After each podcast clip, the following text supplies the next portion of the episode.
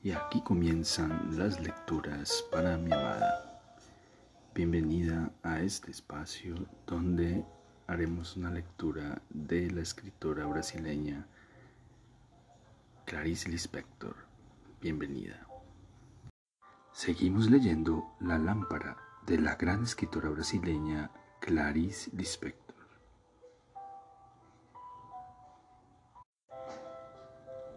Pasaba las mañanas sentada a la mesa mirándose los dedos, las uñas lisas y rosadas. ¿Sabrá todo el mundo lo que yo sé? Se le ocurría. Intentaba distraerse dibujando líneas rectas sin regla, pero ¿dónde estaba el encanto del trabajo? Sin poder precisar mejor, le parecía que fracasaba a cada momento. A veces decía en alto alguna palabra y mientras se escuchaba le parecía con una extrañeza inquieta y deliciosa que no era ella misma. Y asustada se sorprendía de que eso fuera también mentira. Y después con otra extrañeza débil y embriagada. Ella e, era ella misma. Decía con una vocecita irritada, moviendo la cabeza, no estoy contenta, no estoy contenta. O pasaba a vivir en una exaltación íntima, en una pureza ardiente cuyo inicio era una imperceptible falsedad.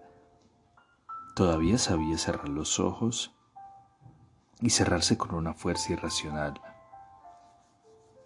Entreabría entonces los párpados con delicadeza, como dejando que esa fuerza se escapase lentamente y veía las cosas bajo una luz de crepúsculo dorado, flotando en un fulgor trémulo, claras y finas. El aire entre ellas era tenso y frío. Los ruidos se afilaban como agujas veloces. Cansada, de repente abría los ojos por completo, dejaba la fuerza en libertad. Con un estruendo mudo las cosas se secaban grisáceas, duras, apacibles, el mundo finalmente. O bien ella renacía como quien se estremece con un impulso de sorpresa. Se vestía con tanto cuidado como si fuese a encontrarse con una multitud esperando en la puerta. Salía a la calle, andaba lentamente por la acera, mostrándose, los ojos atentos, la sensación de que brillaba ardiente, seria. Era un insecto duro, un escarabajo, volaba en repentinas líneas, golpeaba contra las vidrieras cantando con estridencia. Y realmente, a pesar de su apariencia modesta y de sus mejillas pálidas, algunas personas la miraban con curiosidad, muchas veces con más de un momento de atención. Ella se animaba con una secreta violencia. De repente esa era de tal manera la única verdad que las personas se preparaban, se arreglaban, tomaban la actitud de la ropa que llevaban, salían a la calle, se entrecruzaban luminosas y se apagaban una otra vez en casa. Ella emprendía con seguridad y ardor la ciudad. Se enorgullecía en no ser Esmeralda. Durante un momento era observada como si fuese a tener un gran destino.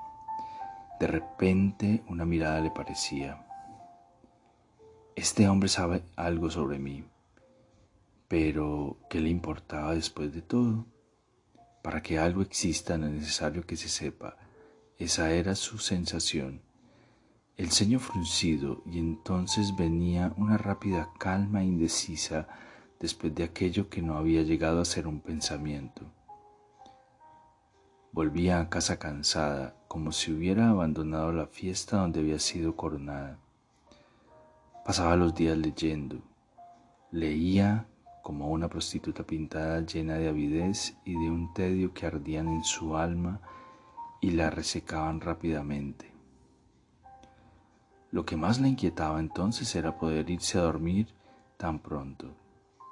Desde que se despertaba se ponía a pensar en el momento de dormir como si la manera en que las horas corrían pudiera haberse transformado irremediablemente y ella viviera entre ellas empujada por el deber que sugerían. Nadie le impedía irse a la cama a las siete de la tarde. Cenaba solo porque si no podría acostarse a las cinco. Lo preparaba todo con cuidado y después permanecía al acecho respirando. Por la tarde había ido en tranvía a una calle bonita y tranquila y se había encontrado horrorizada la peor vieja de Brejo Alto, que llevaba algunos meses en la ciudad con una hermana enferma.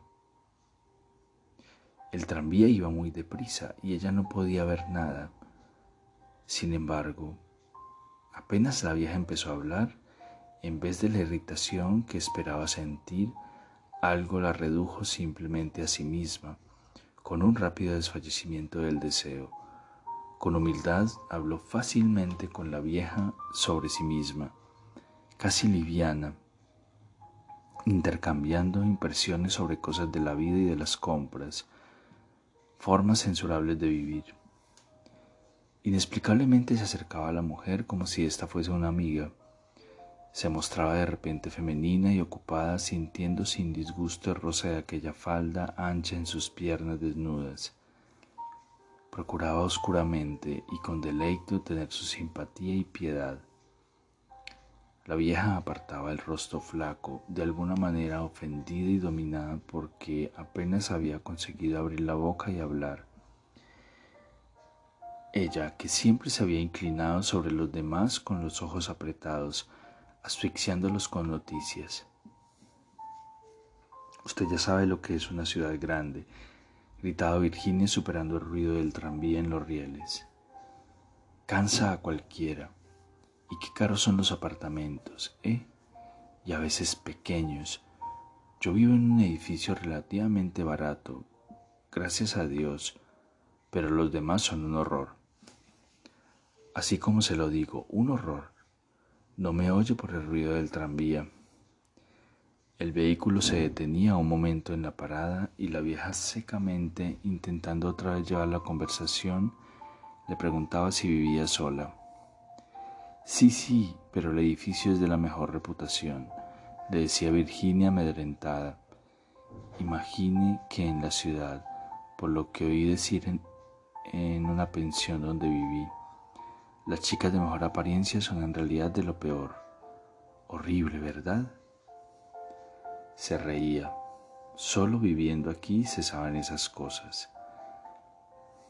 Cuando la vieja se despidió con rapidez y frialdad, Frustrada con sus novedades, Virginia le dio la mano efusiva como si fuese abandonada. Felicidades, ¿eh? Felicidades para usted y para su hermana. La vieja se apartó con sorpresa, encantada y sonriente, y Virginia se quedó un momento con los ojos abiertos, atenta, pensativa. Daniel. Con cuánta reprobación la miraría Daniel ¿Pero qué reprobaría? se preguntó. Y lo que había sucedido se reducía de tal manera a un silencio y a una sensación que ella comprendió que difícilmente podría transmitir a Daniel. Y así no quiso tenerlo a su lado. Prefirió estar sola. Se encogió en un rincón del tranvía. Sola podía agotarse. Las cosas más vivas no estaban ni siquiera revestidas de movimiento. Era imposible realizarlas. Si se intentaba, no solo no se conseguía, sino que morían perplejas. Y dos personas, por más silenciosas que fuesen, acabarían hablando. Pero cuando llegasen los tres días por semana, ella se levantaría con alegría porque por fin estaba presa. A veces un deseo agudo envuelto por una sola, una ola de fresca e impulsiva felicidad, un deseo agudo de modelar daba un pequeño grito de sorpresa en su corazón. Abría la pequeña maleta de las cosas de barro, sin vacilar la sumergía en agua caliente para disolverlas y obtener materia para nuevas figuras. Trabajaba con una concentración feliz que daba a su rostro la antigua transparencia nerviosa. Los muñecos, sin embargo, seguían el trazo de los que construía en su infancia, grotescos, serios e inmóviles, de línea fina e independiente. Virginia obstinadamente insistía en decir lo mismo sin entenderlo. Ella inclinaba la cabeza y seguía creciendo. Con el transcurrir del tiempo nació en ella una secreta vida atenta. Se comunicaba en silencio con los objetos de su alrededor con una manía tenaz y desprevenida, que sin embargo era su manera más interior y verdadera de existir. Antes de ejecutar algún acto, ella sabía si algo saldría mal o si una leve onda se lo permitiría. Tenía tantas ganas de vivir que se había vuelto supersticiosa. Había entrado en su propio reinado. Las habitaciones con olor a túnel, las cosas ligeramente desplazadas de sí mismas, como si en ese momento acabasen de tener vida. La superstición era lo más delicado que ella había conocido. En un deslizante segundo podía sobrepasar aquella afirmación cálida y misteriosamente vehemente de que la cosa, ¿comprendes? Está allí, allí mismo, y sin embargo es así. Los objetos, aquel jarrón pequeño, por ejemplo, se saben profundamente, e incluso aquella ventana entreabierta, la mesita posada sobre sus tres patas bajo el techo, ¿comprendes? Se saben profundamente y después hay también lo que no está presente, pero que ayuda, que ayuda y todo avanza, incluso aquella fuerza. Un instante del que nace el sí y el no, pero se espera un poco y se acaba sabiendo que el instante es solo un instante y entonces está mudamente roto. Es necesario volver a empezar devanando, redevanando, devanando fuerzas. Sin embargo, que ciertas cosas del mundo se acerquen demasiado, sobre todo lo que es pasado es pasado y es exactamente solo de ese pequeño instante de lo que se trata y de ese otro, y de ese otro, y de ese otro. Pero cada uno en sí, y así sin ninguna palabra, ella lo había realizado Además, ella se sustentaba por completo en algunas palabras, pero empleadas en un sentido, en, un sentido, con una especie de naturaleza ciega y extraña que cuando las pronunciaba en alto o en su pensamiento o cuando las oía, no se estremecía, no las reconocía, no las notaba. En su intimidad ocupada y minuciosa ella vivía sin memoria, antes de quedarse dormida, concentrada y mágica, decía adiós a las cosas en un último instante de conciencia ligeramente iluminada. Sabía que en la penumbra sus cosas vivían mejor su propia esencia, sus cosas. Pensaba sin palabras, sabía en la oscuridad. Sus cosas, como sus animales. Sentía profundamente que estaba rodeada de cosas vivas y muertas y que las muertes habían estado vivas. Las palpaba con los ojos cuidadosos. Lentamente iba subcomprendiendo, viviendo con cautela y consideración.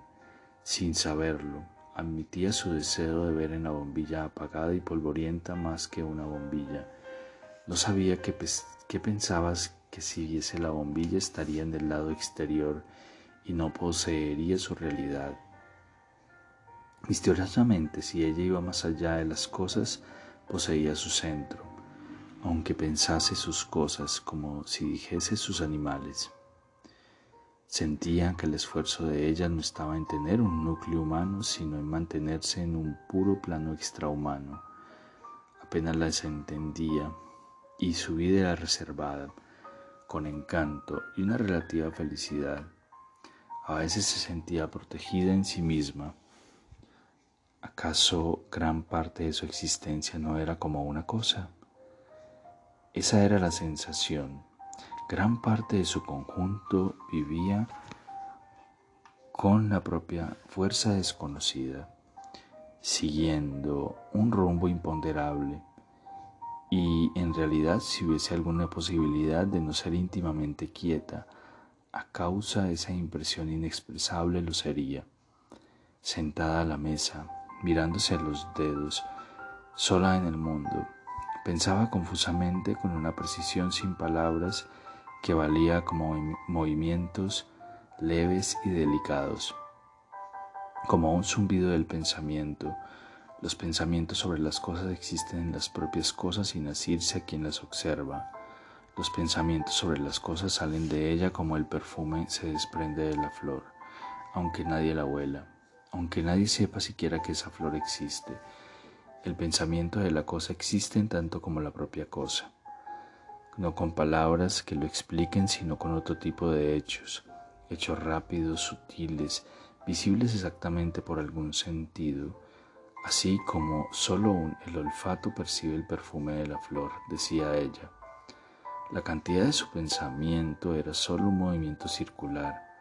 Notaba un arañazo en el dedo y atenta a la vida todo lo olvidaba, así como el sueño hace olvidar lo que se ha soñado antes de adormecerse como alguien cuyo cuerpo necesitase sal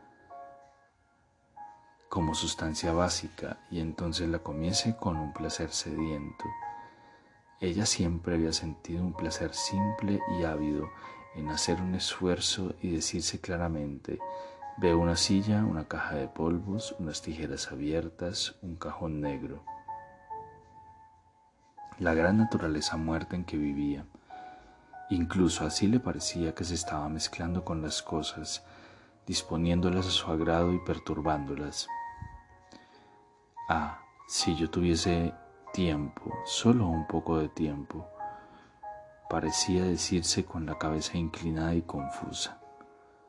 Además había notado que cuando abría bien los ojos no veía nada, solo palabras, pensamientos hechos de palabras, cuando miraba con los ojos desorbitados a la abuela sentada, perdía la noción de la abuela y no veía nada, ni siquiera una viejecita.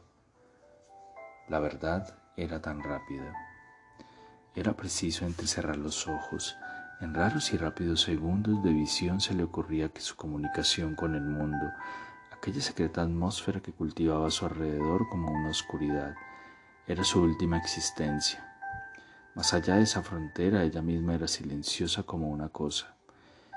Y era esa última vida interior la que continuaba sin lagunas el hilo de la existencia de elfo de su infancia. El resto se extendía horriblemente nuevo, se había creado como de sí mismo, aquel cuerpo suyo de ahora y sus hábitos, y esa religión de era tan poco rica y potente que no tenía ritual. Su gesto, más grande se agotaba en una mirada rápida y desprevenida, llena de no yo sé, yo sé, de promesa de fidelidad y de apoyo mutuo en una unión cerrada y casi mala, una y simple. Ningún movimiento la simbolizaba, era el misterio aceptado, pero en realidad ella no sabía qué le pasaba y su única manera de saberlo era vivirlo.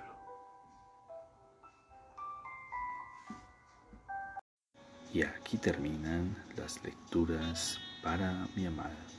Espero este capítulo haya sido de tu agrado. Te amo, te amo con todo mi ser, todo mi corazón.